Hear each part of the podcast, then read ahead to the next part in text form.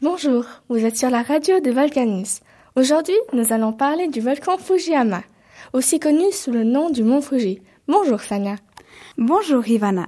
Alors oui, on va parler du mont Fuji qui se trouve en Asie, plus exactement au Japon sur l'île d'Honshu. J'ai entendu dire qu'il était situé à une zone de subduction. Est-ce vrai? Oui, il est situé à l'endroit où les plaques tectoniques pacifiques eurasiennes et philippines se rejoignent. Et dites-moi, comment se présente le Fujiyama? Le mont Fuji a une altitude maximale de 3776 mètres. Il s'étend sur 30 km de diamètre et son cratère mesure 600 mètres de diamètre, soit une fois et demie un tour de stade.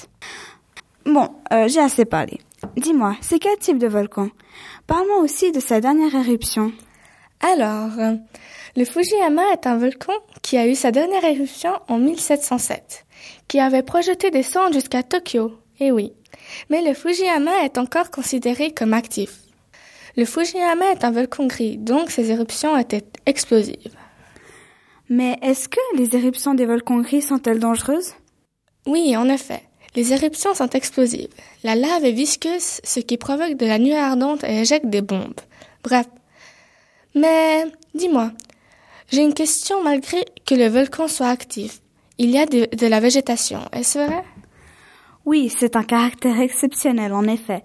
La végétation au-dessus de l'étage alpin n'a toujours pas réussi à se régénérer complètement depuis la dernière éruption survenue il y a trois siècles, comme tu l'as bien expliqué avant. Par contre, les forêts ont couvert le bas des pentes et les pieds de la montagne sont cultivés.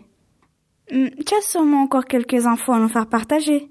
Dis-moi, qu'est-ce que l'âme a fait avec ce volcan? Oui, en effet. Euh, quand j'ai fait ce reportage, j'ai remarqué qu'au pied du volcan, c'était très habité.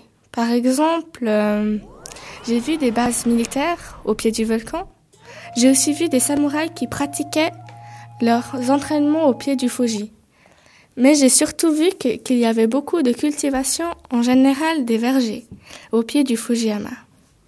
Waouh, tu m'as appris beaucoup de choses aujourd'hui que je ne savais pas. Merci beaucoup pour toutes ces infos.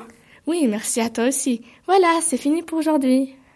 On se retrouve demain pour parler d'un autre volcan. Mais ça, vous le verrez demain. À bientôt.